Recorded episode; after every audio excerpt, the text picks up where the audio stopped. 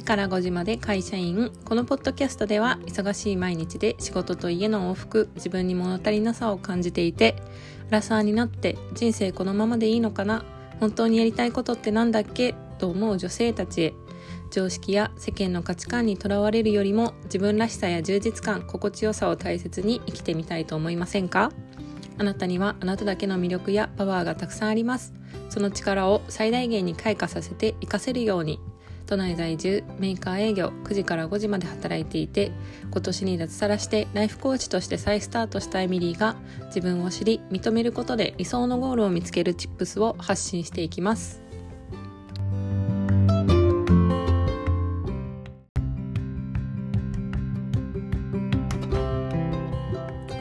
回のテーマは心が変化するから行動するんじゃなくて、えー、行動するから心が変わるというテーマでお送りしたいと思います。まずはじめにえっ、と今回このテーマを取ろうと思ったきっかけをお話ししたいと思います。あの、最近、私、去年というか、えっと、2年ぐらい前からずっとメモ帳に日記を書いてるんですけど、あとは普通にジャーナリングとかも毎日続けていて、あの、結構昔を振り返ることを定期的によくしてるんですよね。で、あの、こういうなんで昔を振り返るかっていうと、1年前の自分何で悩んでたんだろうとかっていうふうに思うきっかけになってそのこのメモ帳を始めたんですけどあの最初のきっかけは YouTube のあの大悟メンタリストの大悟があの悩み事をね、えーと、メモ帳に書いてる。その iPhone のメモ帳に書いてるって言ってたんですよ。そうすると1年後にはあの全然どうでもいい悩み事になってるからやってみてっていうのを話しててで私結構メンタリストの大悟の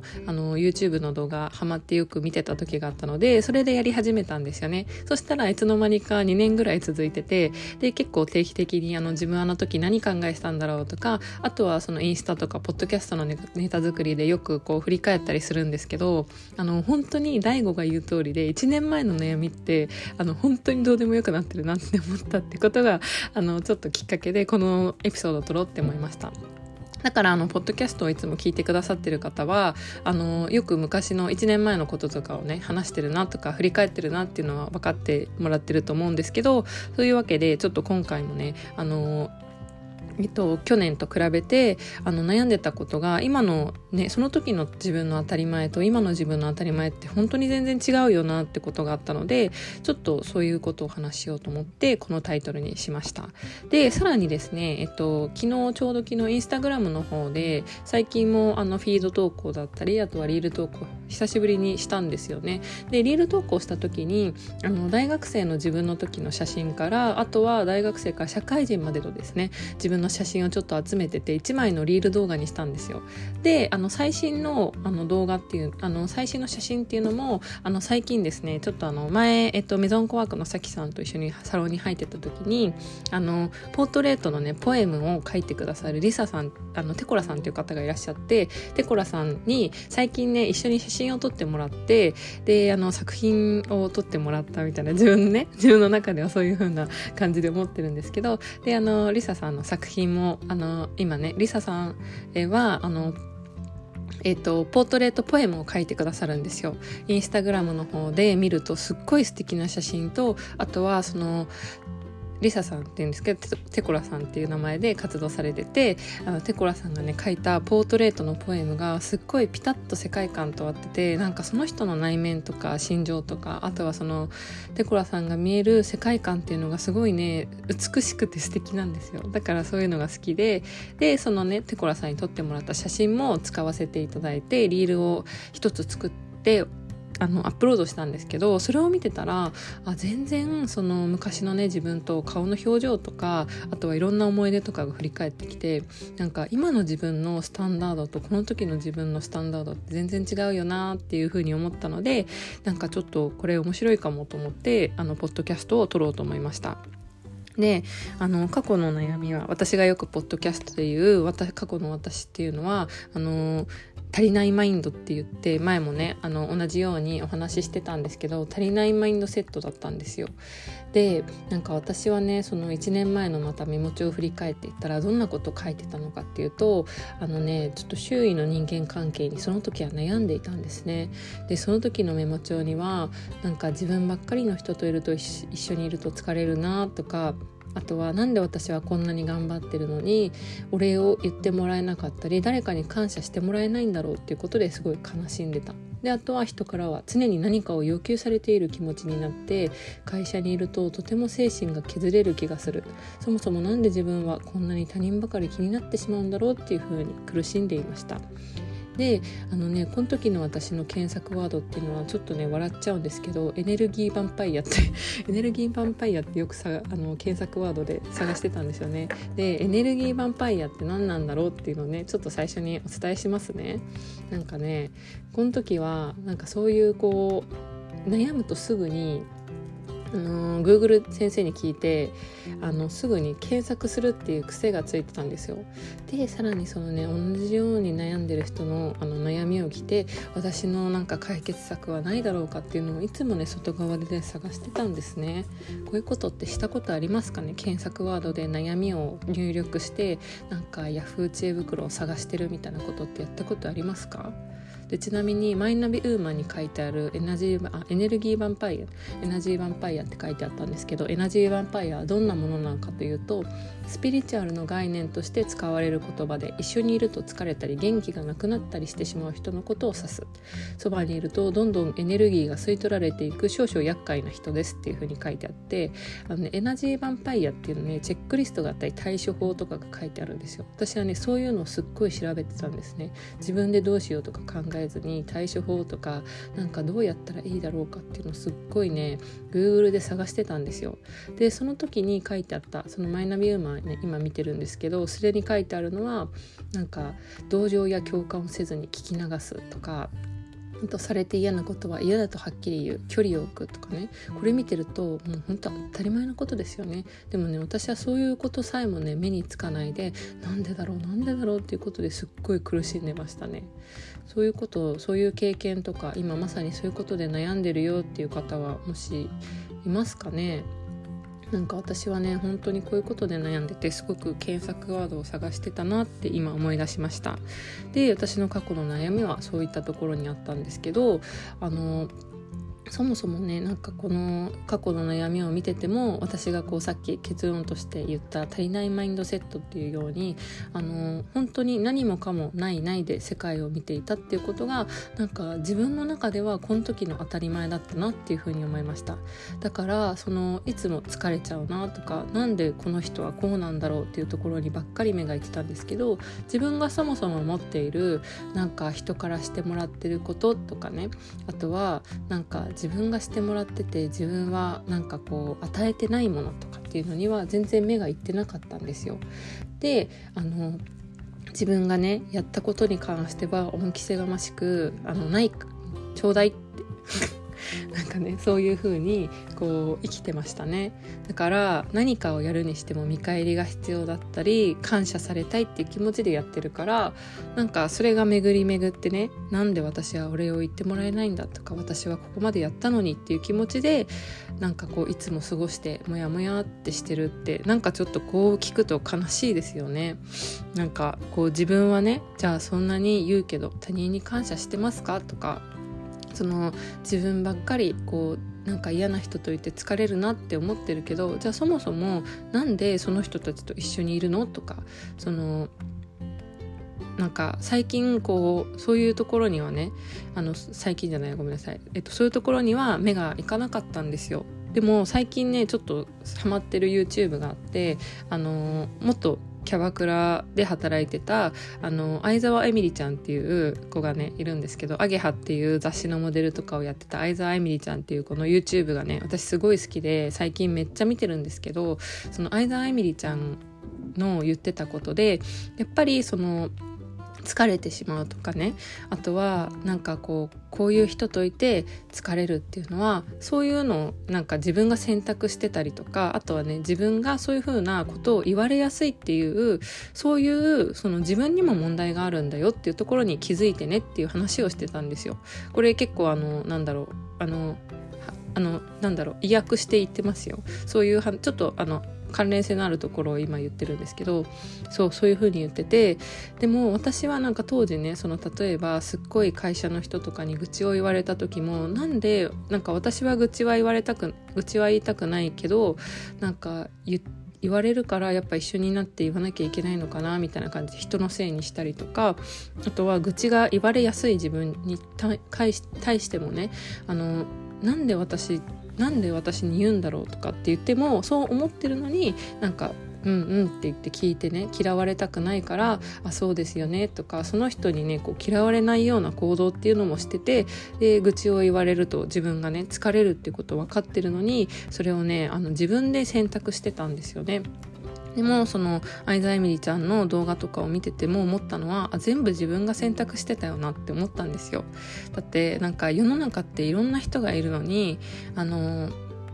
なんだろう愚痴が言われやすいオーラを出してる自分がなんかそもそもいたなって思ったんですよだって私はそうやって愚痴言われたくないなとか愚痴一緒になって言いたくないなって言ってるのになんか一緒にやってるってイエスをしてるからあの周り目回って目の前にいる人もこの人は嫌がってないからいいんだなって思うじゃないですか。ってなるとその自分がやっぱり変わらないっていうことを選択してるのにあの自分でね自分に不満を溜めていってたなっていうことを今思い出したなっていうことがあります。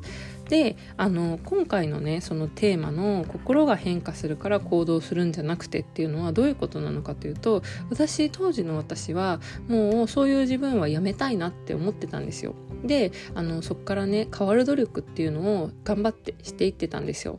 例えばその内側の自分をね見つめ直すっていうことですごくたくさんこう本を読んだりとかあとは知識をつけたりとかねあとは行動をちょっと変えてみようと思って本当に本当に些細なことから例えば毎日本を読むとかあとは自分を褒めるそれをメモ帳に書いてメモしてみるみたいなこととかをいろいろこうあの実践していってたんですね。もちろんそれはすごく意味があったことだったし自分自身にもね何だろうこう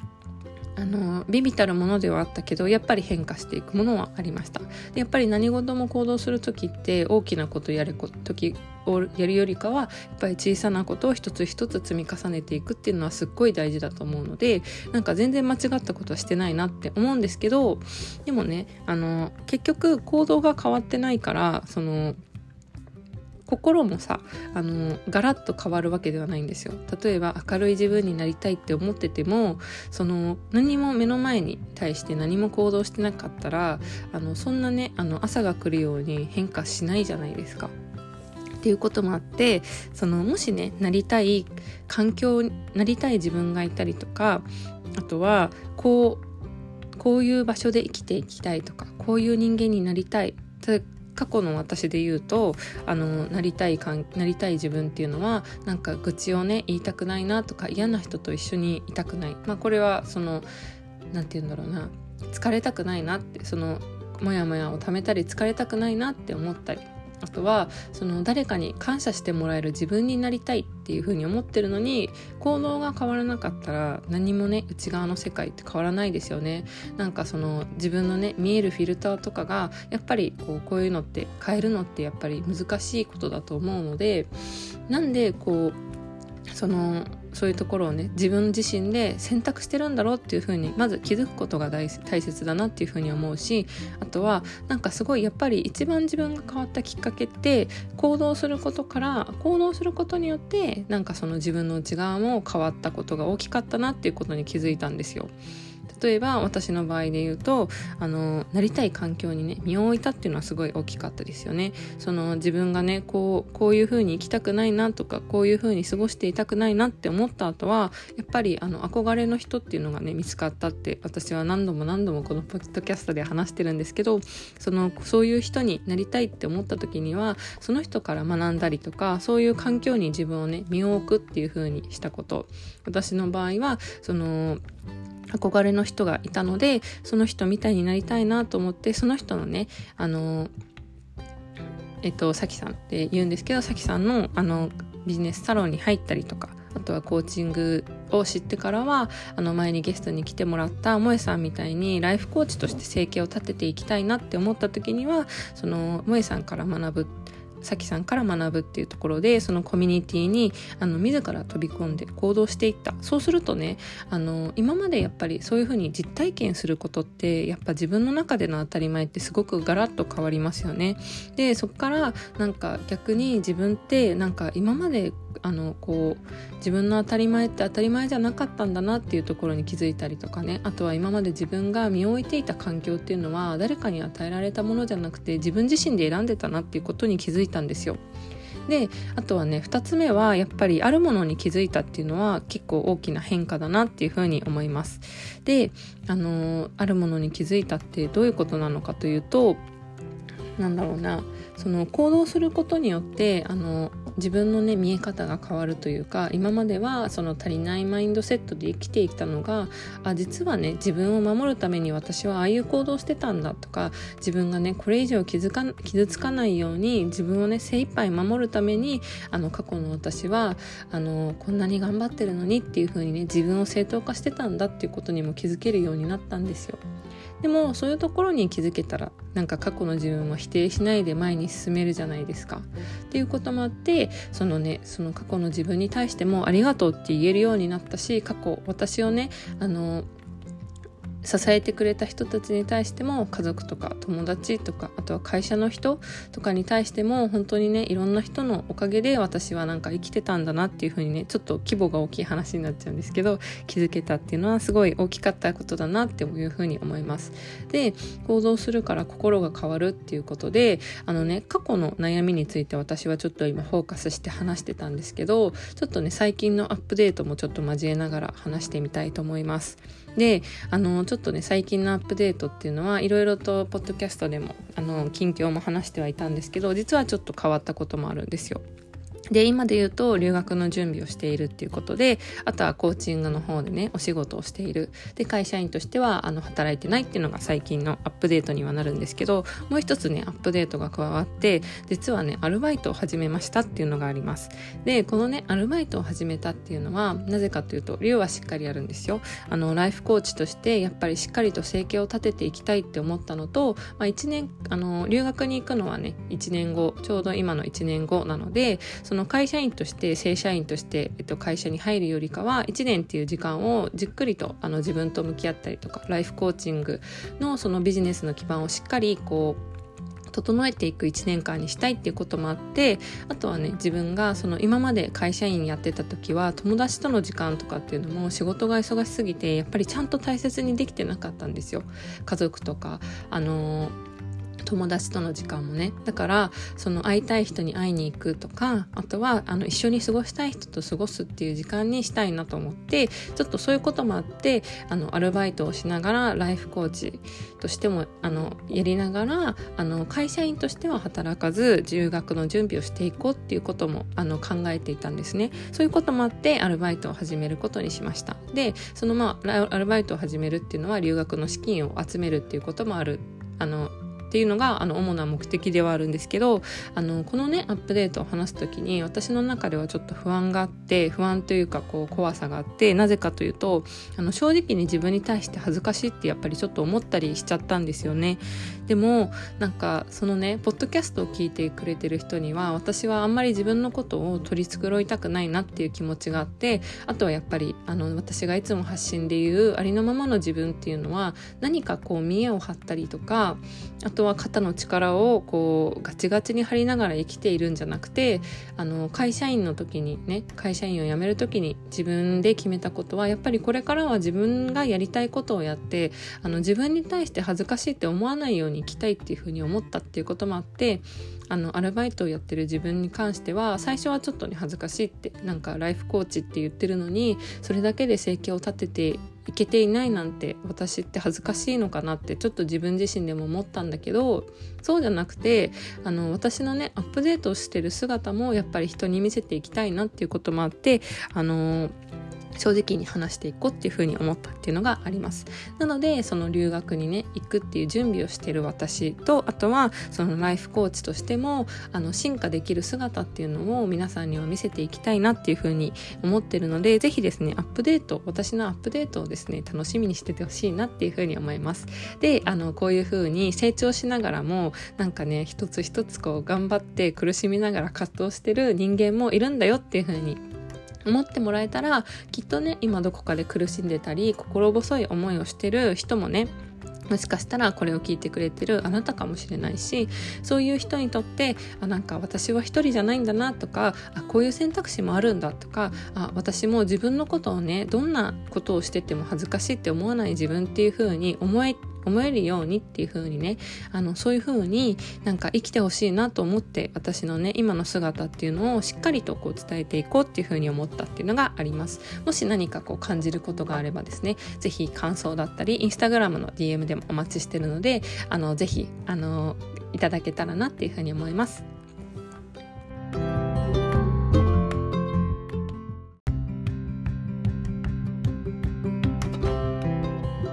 はい最後にワークショップのお知らせがあります。10月にですね自分とじっくり向き合う2日間ということで、えー、ワークショップの開催をしたいと考えております。でワークショップはですねどんなことをやるのっていうふうなことでちょっとこんな人にお勧めしたいなと思っています。あの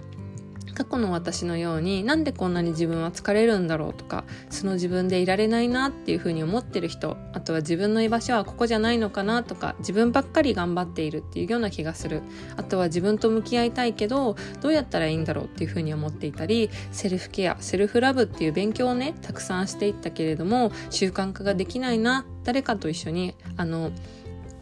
進んでいきたいそう思っているあなたへ向けてワークショップを開催したいと思っております。でこのワークショップはですねあの私の公式 LINE に登録していただいてそこからあの詳細案内っていうのをお送りさせていただきます。で形式は Facebook コミュニティを使用したビデオストリーミング形式で、えー、開催しようと思っていてあのコメント参加もできるのでリアルタイムだったり期間中だったらアーカイブの視聴っていうのもできます。でさらには2日間のワークショップでは簡単セルフコーチングのワークも出していただいたりとかあとはですねコメントでアウトプットの知識を深める場っていうのをあの設けています。さらには私からのフィードバックコメントもお送りするので今までのワークショップよりもよりあのコミュニケーションが取れるような形でやっていきたいと思っています。で2日間のワークショップの後にはですねボーナスとしてあの特別動画の配信だったりあとはですね Zoom での交流会っていうのも考えています。なのであの最初の一歩はですね少し怖いっていう風に感じるかもしれないけれどもあの自分とじっくり向き合いたいとか。あとは未来に進んでですねあの自分らしく生きるきっかけが欲しいとかあとは行動するきっかけが欲しい。来年も同じ悩みで悩んでいたくないなっていうふうに思った人にはですね是非参加してもらいたいなっていうふうに思っています。あの概要欄に貼ってある公式 LINE のリンクからですねあの日程が近づくにつれて、えー、登録用の URL をお送りしているので、ぜひですね、事前に LINE の公式の方に登録していただけると嬉しいなと思います。あの、質問事項があれば、ぜひ私の方にですね、あの、質問していただければと思います。ぜひ、あの、参加をお待ちしております。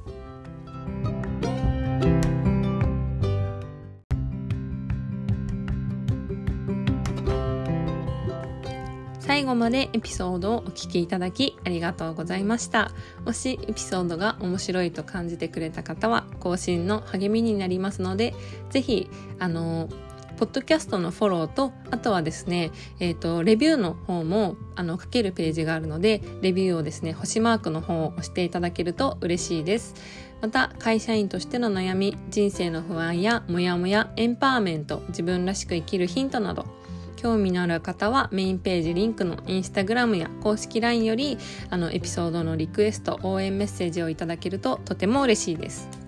そのままで素敵なあなたが自分らしく心地よい素敵な一日が過ごせますように。次のエピソードでお会いしましょう。